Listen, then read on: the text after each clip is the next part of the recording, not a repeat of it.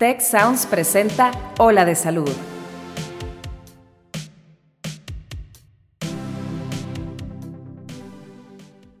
Imaginémonos un mundo en donde las enfermedades hereditarias se pudieran eliminar por completo.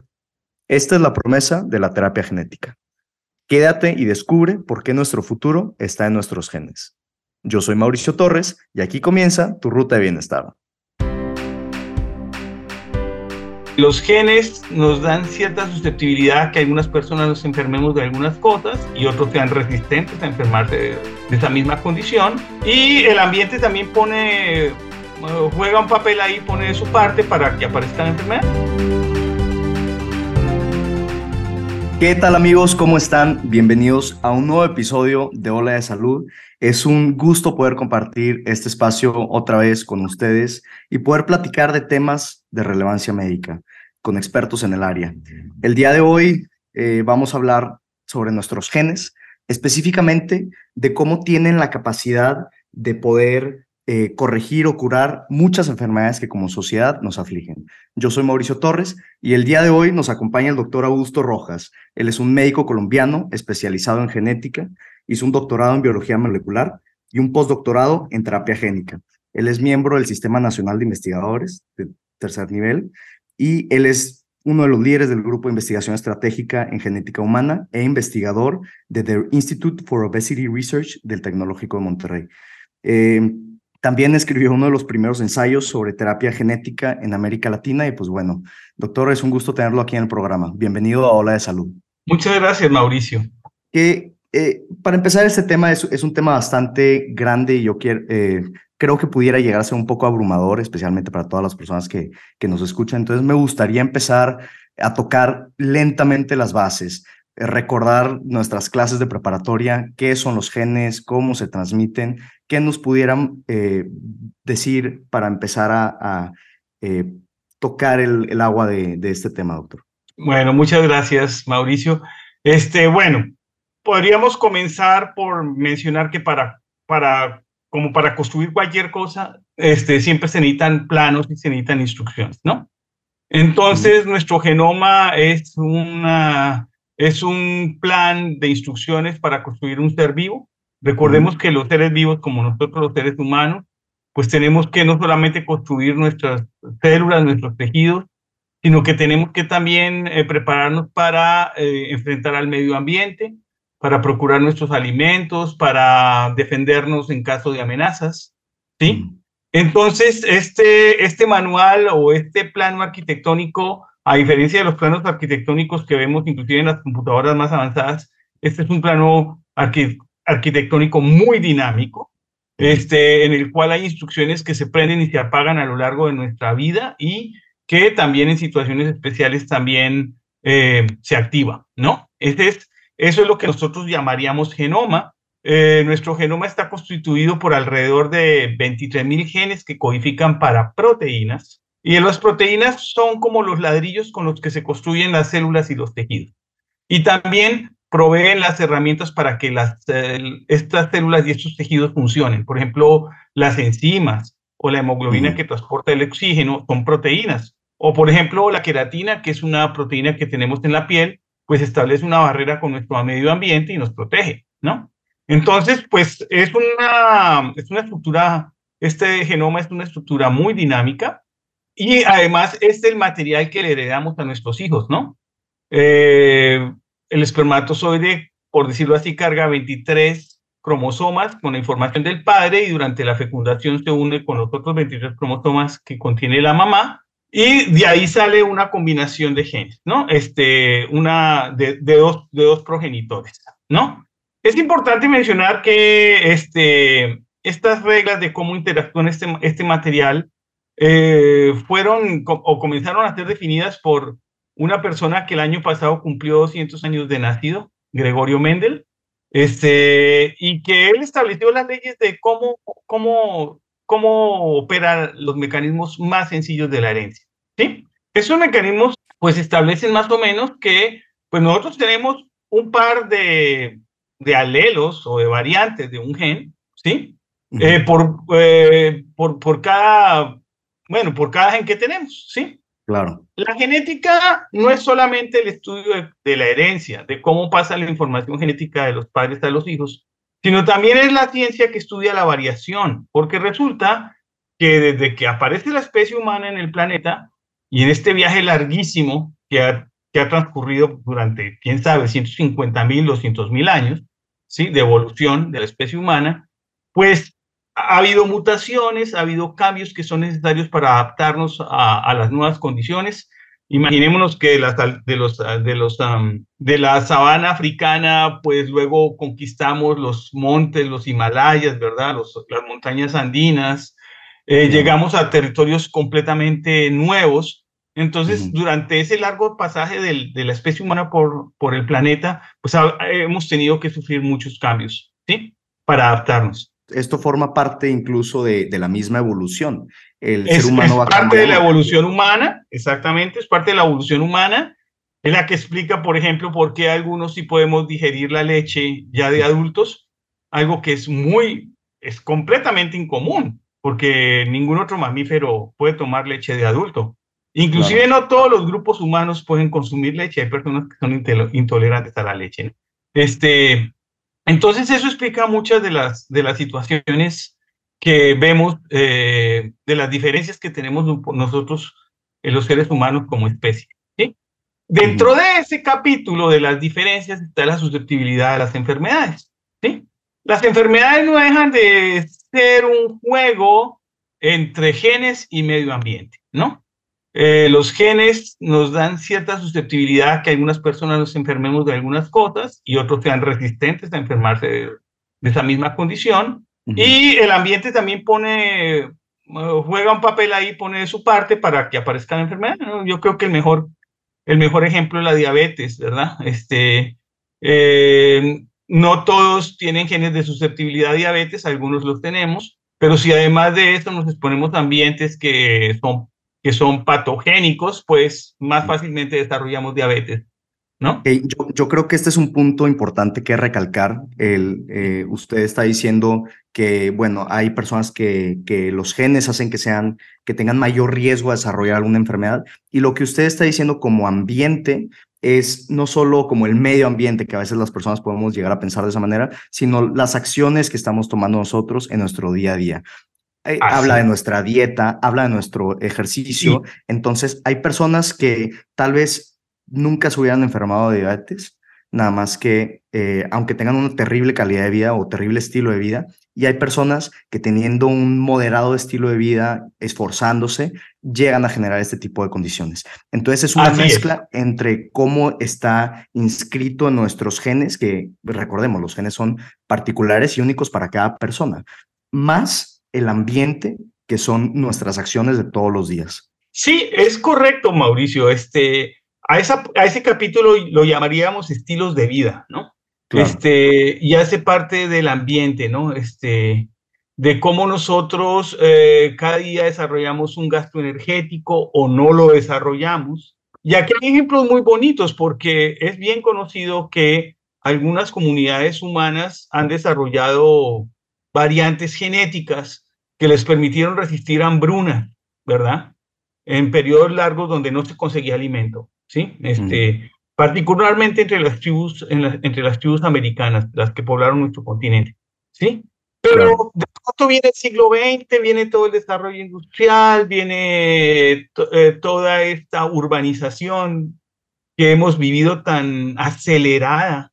Después de vivir muchísimo tiempo en el campo, de pronto la posibilidad de vivir en las ciudades se hace, se hace muy fácil, pero pues todas las circunstancias cambian, ¿verdad? Porque tenemos las tienditas en esquina, no nos tenemos que mover mucho, ya no nos toca hacer tanta actividad, cambiamos nuestro estilo de vida y de pronto para lo que estábamos preparados, que era para aguantar hambre, eh, resulta que ahora y para tener un gasto energético eh, limitado, de pronto tenemos exceso de, por parte del ambiente, ¿verdad? Y de nuestros estilos de vida, exceso de grasas, exceso de azúcar, exceso de comida, exceso de energía.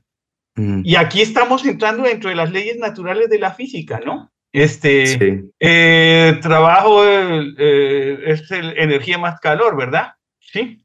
Entonces, de hecho, dicen que el, el, mundo ha evolucionado mucho más rápido de lo que nuestros cuerpos se pueden acoplar, que hace sentido eh, porque, por, por ejemplo, eh, regresamos a las sabanas de África hace millones de años eh, nosotros estábamos acostumbrados a, verdaderamente tener escasez de comida. Entonces, cada gramo de comida que nosotros no lo íbamos a usar para energía en ese momento, lo guardábamos. ¿Por qué? Porque no sabíamos que íbamos, cuándo íbamos a, volver a comer de nuevo. Entonces... Es, correcto, Mauricio. De hecho, es una ecuación muy sencilla de la física, ¿no? Trabajo es igual a, energía más, eh, más calor, ¿verdad?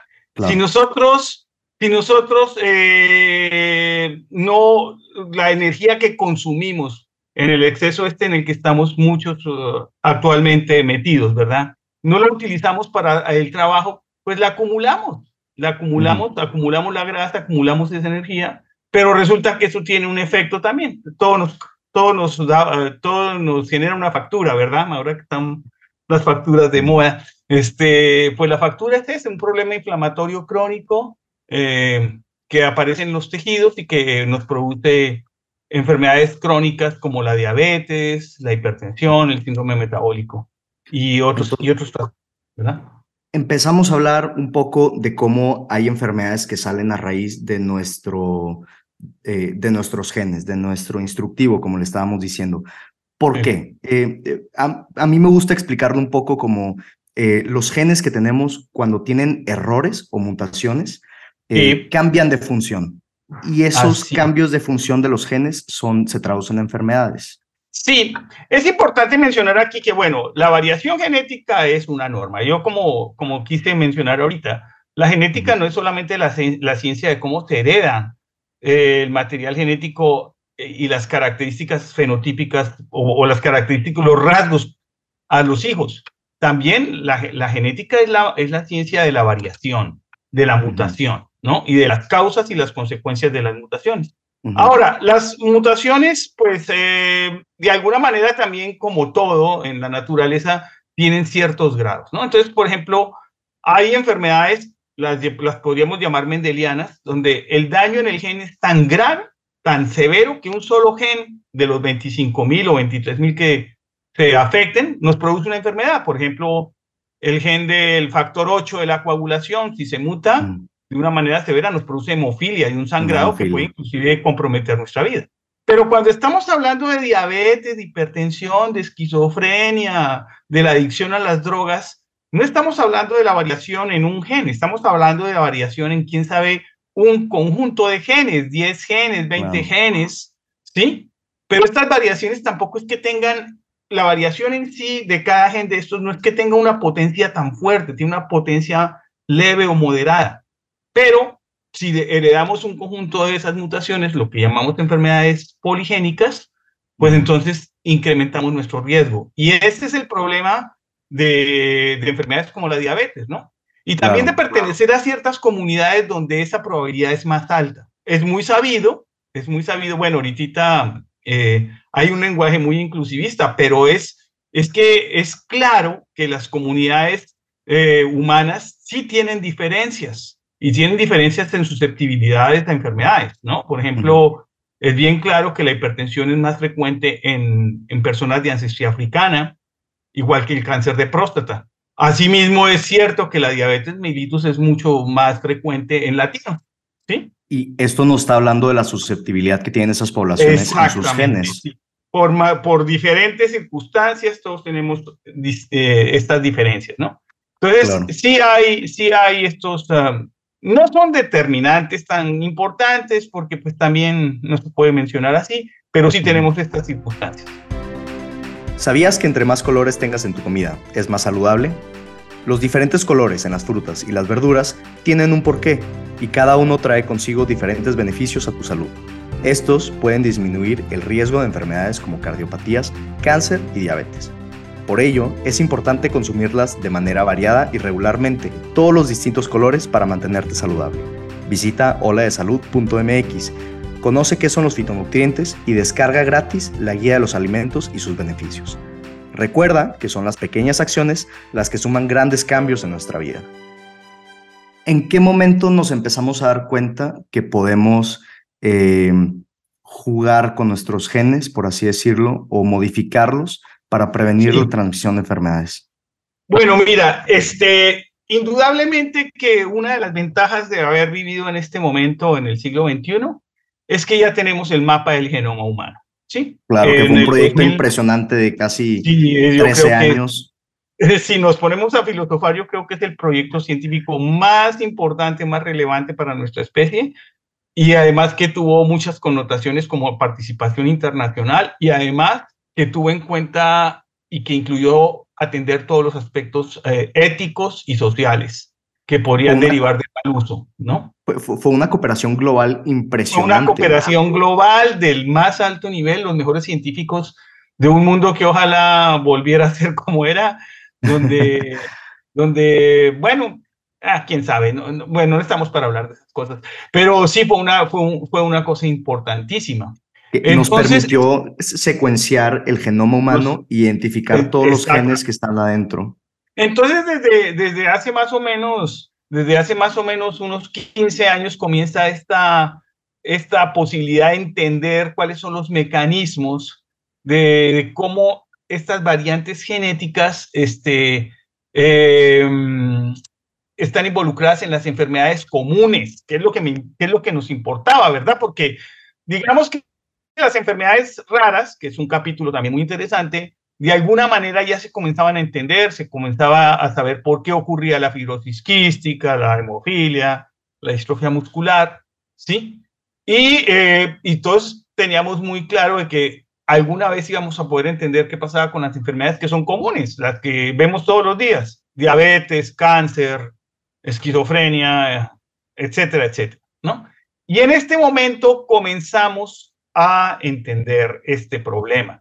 Eh, se han hecho estudios poblacionales enormes, gigantescos, particularmente un tipo de estudios que se llaman Genome-Wide Association Studies, que se hacen para cada enfermedad, donde se escanea el genoma de cientos de miles. Actualmente se llegan a, escanear cientos de miles de personas que, por ejemplo, tienen cáncer de colon versus un grupo de personas que no tienen cáncer de colon. Y comenzamos a entender cuáles son los genes que tienen, que aportan algo para que se, para que se produzca un cáncer como el que estoy mencionando. Y en este momento, desde hace unos, eh, digamos que hay unos cinco años, ¿sí? comienza comienzan los matemáticos, porque esto, esto es increíble, ¿verdad? Esto ya ni, siquiera nos sobrepasó a los, a los médicos y a los biólogos. Este, necesitamos ahora la participación de los matemáticos, porque necesitamos hacer análisis de complejidad, análisis computacionales, utilizar algoritmos para entender cómo la interacción entre genes y las interacciones de los genes con el ambiente son los que nos predisponen a enfermedades. Y una cosa interesante que la quiero mencionar aquí es esto que hay actualmente en la posibilidad de que para algunas comunidades, como por ejemplo las comunidades caucásicas, ya se comienzan a, establecer unos eh, índices de riesgo poligénico, eh, polygenic risk score en inglés, ¿verdad? que, eh, que, ya están comenzando a ser probados y, ser útiles para ejercer acciones de, de salud pública. Entonces, en esas comunidades donde ya se conocen estas variantes que están, por ejemplo, implicadas con hipertensión, ya, comienzan ya comienza a ser posible determinar o va a ser posible determinar que si tú tienes ciertos, ciertas variantes genéticas en tu genoma, tu riesgo de sufrir hipertensión es predecible. Pero podemos ir un poquito más allá. El, el, el entender la participación de estas variantes no solamente nos permite conocer el riesgo, sino que estas variantes también nos permiten identificar, identificar blancos terapéuticos para medicina personalizada. Claro. Y esta es la cosa más importante de todas, Mauricio. Esto es lo que vamos a tener en el futuro. A ver, voy a explicar rápidamente qué es la medicina personalizada. Imaginémonos cáncer de mama, ¿sí? Eh, estamos hablando aquí de, del gen BRCA1 y 2.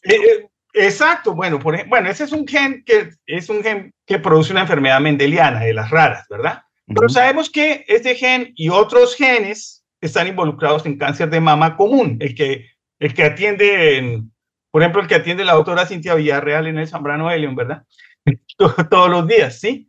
Bueno, pero eh, ahí, ahí están las diferentes pacientes. Por ejemplo, está la señora que se llama Margarita, la señora que se llama Juana, la que se llama Luisa, Fernanda, y todas tienen cáncer de mama, que, que, es una idea que todos rápidamente imaginamos, ah, tiene un tumor en las glándulas mamales, ¿verdad? Pero resulta que cuando hacemos un análisis molecular y un análisis genético, resulta que los tumores de cada una de estas pacientes es diferente. Claro. Y va a responder a un medicamento distinto por su genética, por su constitución genética. Porque, como yo te comentaba, estos tumores no, no son el producto de la acción de un solo gen, sino de un grupo de genes. ¿Sí? Entonces, unas señoras, eh, ya haciendo un estudio, un análisis genético, podemos definir nosotros, ah, esta señora va a responder mejor al medicamento A, mientras que otras señoras van a, responden mejor al medicamento C, y la, estas señoras que quedan acá responden al medicamento X, aunque en teoría todas tenían cáncer de mama. Claro, y no solamente son enfermedades diferentes. Son enfermedades diferentes, pero eso mismo que está, y, además el pronóstico también lo establece, o sea, si tiene estas mutaciones, la supervivencia va a ser tanta, o etcétera, etcétera, ¿no?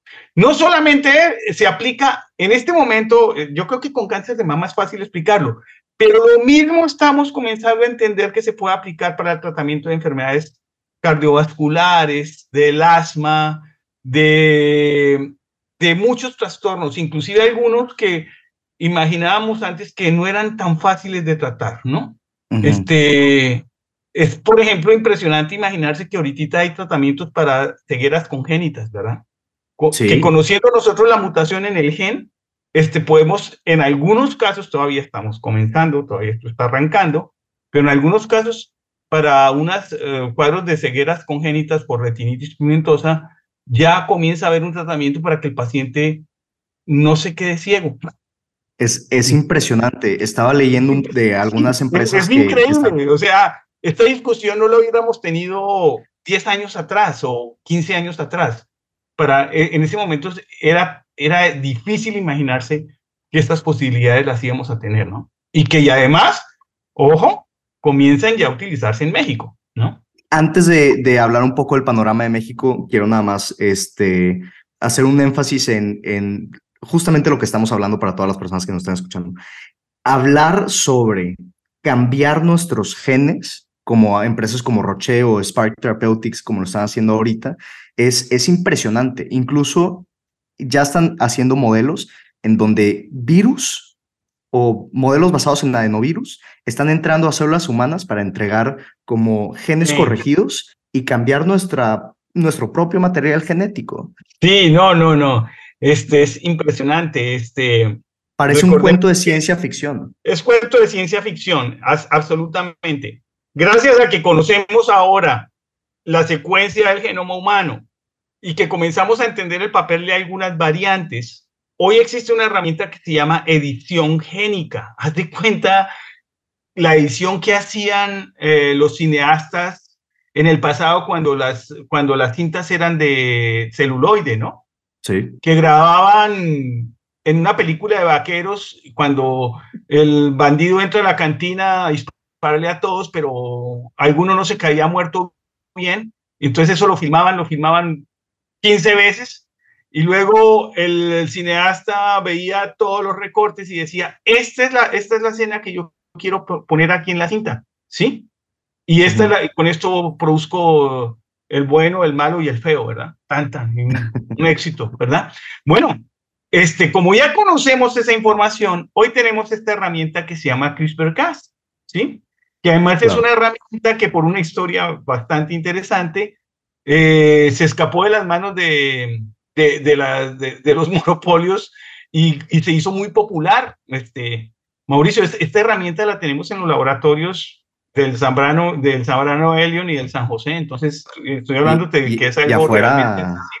Sí, entonces, ah, este... Afuera de los laboratorios también, porque han salido varias bueno, nosotros la usamos para propósitos experimentales, no estamos tratando personas, pero sí podemos cambiar el genoma de unas células en un plato de Petri y ver que cambian las cosas, ¿no? Este, soñando que en algún futuro a lo mejor podemos hacer que, supongo que la tendencia va para, para que dentro de 20, 30 años ya tengamos mucho más conocimiento del, del área y verdaderamente podamos eliminar por completo algunas enfermedades que, que de otra manera pues, son heredadas. Hay muchas opciones, hay muchas opciones y las cosas pueden ir desde cosas simples, simples que no requieren tanta ciencia ficción. Y yo, por ejemplo, provengo de una familia en donde está corriendo la diabetes. Y en un futuro tengo yo la posibilidad de hacerme unas pruebas que determinan que yo tengo un alto riesgo, esto que yo te mencionaba del riesgo poligénico, ¿verdad? Y que me calculan mi riesgo y yo sé eso y soy un chico de, de 25 años, 30 años, donde todavía tengo la posibilidad de cambiar mi estilo de vida, algo tan sencillo se va a poder hacer, ¿no? Y o vas a tener diabetes cuando tengas 80, bueno, 70 años, 80 años, donde ya, ¿qué? Ya qué importancia tiene, ¿verdad? Pero viviste mucho tiempo saludable, muchísimo tiempo. ¿sí? Y, y, yo creo que todo esto nos habla de verdaderamente eh, que estamos empezando a tener una gama amplia de, oportunidades de intervenciones, ¿no? Entonces, conocer nuestros genes, que empezó desde el proyecto de genoma humano, este, nos ha permitido verdaderamente estudiar el, el qué tan susceptibles son, por tú, ahorita hablamos del cáncer de mama. Nuestro eh, caso particular de cáncer de mama hacia ciertos tipos de, de, eh, de farmacología. Este, pero, Así es lentamente vamos a ir directamente en contra de la enfermedad para que no se aparezca, para que ya no sea un tratamiento directamente una intervención después, como toda la medicina se ha estado basando en diagnóstico y luego tratamiento, pero en etapas tardías de la enfermedad. Yo creo una de las cosas más importantes ahorita es entender que toda esta revolución de terapia génica trae consigo también un cambio de mentalidad, que el dinero no es después, sino antes. Nos tenemos que convertir en una cultura de prevención. Tenemos que hacer una inversión inicial para que esas enfermedades no aparezcan y podamos nosotros verdaderamente tener un mejor estilo de vida y una calidad de vida en el futuro. Pero la inversión es antes. Entonces estamos apostándole a que vamos a tener verdaderamente una mejor calidad de vida. Así es.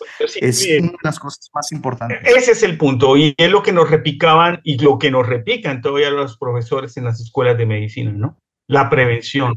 La prevención es lo que resulta más económico, la prevención es lo que resulta más útil, la prevención es lo que resulta más efectivo. Antes solamente teníamos posibilidades de, de analizar riesgos ambientales, ¿no?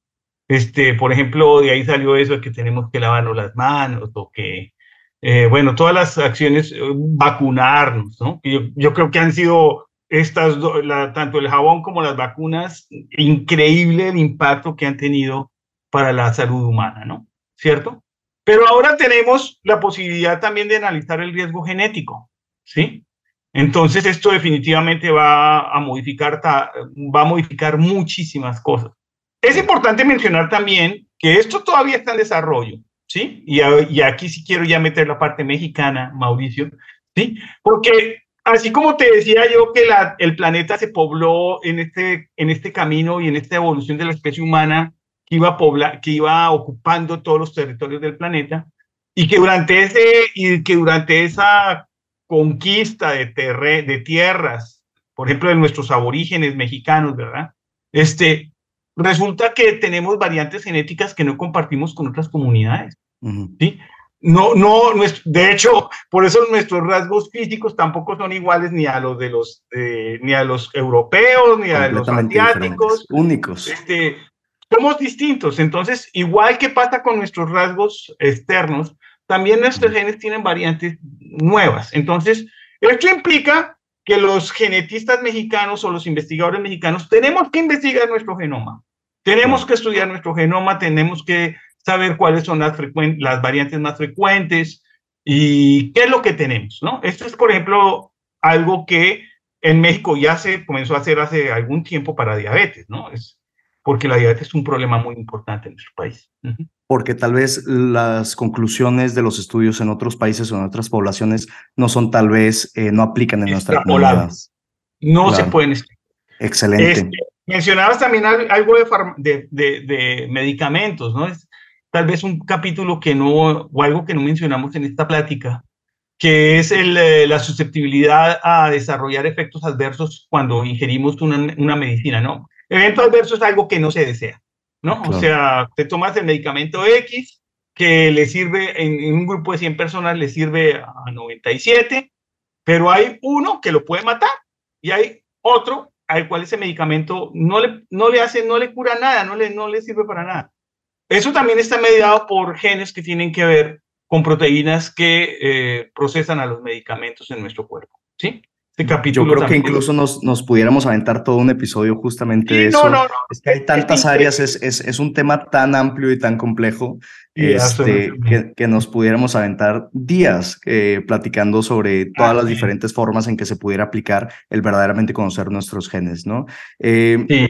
Doctor, la persona normal, promedio, más que escuchar este podcast y decir, sabes que, pues estuvo muy interesante, estuvo muy curioso, ¿no? El, el saber hacia dónde va la investigación, ¿cómo pudieran aplicar todo este conocimiento para ellos vivir una mejor vida?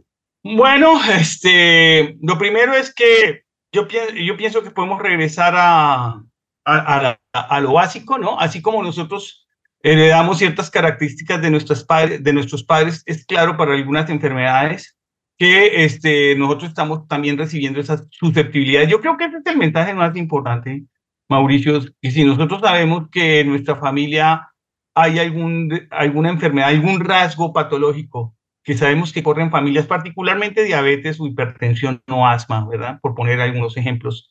Este, Lo primero que tenemos que hacernos es conscientes de eso, ¿sí? Y saber que las medidas más sencillas que, que, lo, que, que, pueden encontrarse para prevenir esos problemas hay que tomarlas muy tempranamente, ¿no? Ya, y, y, casi todo va a ir en, lo que tú mencionabas, en, en esto del, del, medio ambiente que llamamos estilos de vida, cambios que sí podemos hacer, ¿sí? No tenemos que esperarnos a que la ciencia lo demuestre, porque lo que sí nos está apuntando a la ciencia es que hay un mecanismo detrás que explica por qué está ocurriendo eso. Pero no tenemos que esperarnos a que el, mecanismo esté claro. Podemos tomar medidas preventivas antes de que esto ocurra. Y yo creo que eso es lo, más importante, ¿no? Eso es lo más esencial. Y bueno, lo otro es eh, que esto que se viene nos va a ayudar a hacer mejor medicina preventiva y que seguramente esto va a cambiar mucho la manera en que, en que las cosas se hagan en un futuro. ¿sí? Todavía, Estoy completamente de acuerdo, completamente. Remarco que todavía no estamos en el punto donde estas, estos desarrollos científicos son completamente aplicables. Todavía no, pero sí tenemos adelantos muy, adelantos muy importantes, como por ejemplo lo que mencionamos en tratamiento del cáncer, ¿verdad? Sí, definitivamente que hay medicamentos personalizados para el cáncer y para otras eh, condiciones cardiovasculares, etcétera, y psiquiátricas también, sí. Y que esto, esto ya comienza a mostrar el camino hacia dónde van las cosas. Eh, claro que sí, o sea, verdaderamente para allá va. Muchísimas gracias, doctor, por estar este tiempo con nosotros y verdaderamente llevarnos de la mano para entender sobre la terapia génica. Yo creo que, como usted dice, ahorita lo más importante es armarnos con esa información, verdaderamente entender que somos más propensos en nuestra familia, en nuestra comunidad, en nuestro país, de sufrir cierto tipo de enfermedades y ya nosotros armados y empoderados con esa información, tomar decisiones para que no aparezcan justamente esas enfermedades. Creo que fue un excelente capítulo. Muchísimas gracias, doctor, por estar aquí con nosotros. Mauricio, creo eh, que no he dicho nada distinto de lo que nos dicen nuestros abuelitos y nuestras abuelitas. claro que sí. Últimas palabras, doctor. Bueno, Muchas gracias, Mauricio. Fue un placer. Muchísimas gracias a todos los que están aquí con nosotros escuchándonos. Espero que hayan disfrutado esta ola de salud.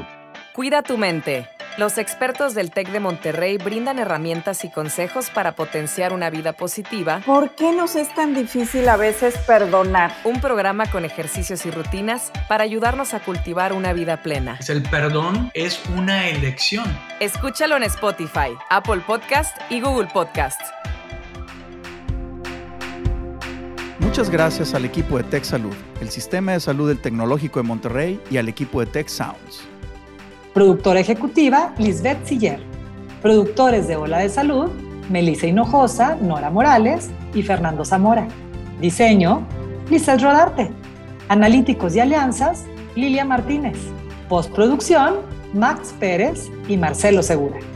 Te invitamos a escuchar el siguiente episodio de Ola de Salud y el resto de programas de Tech Sounds en los canales de tu preferencia.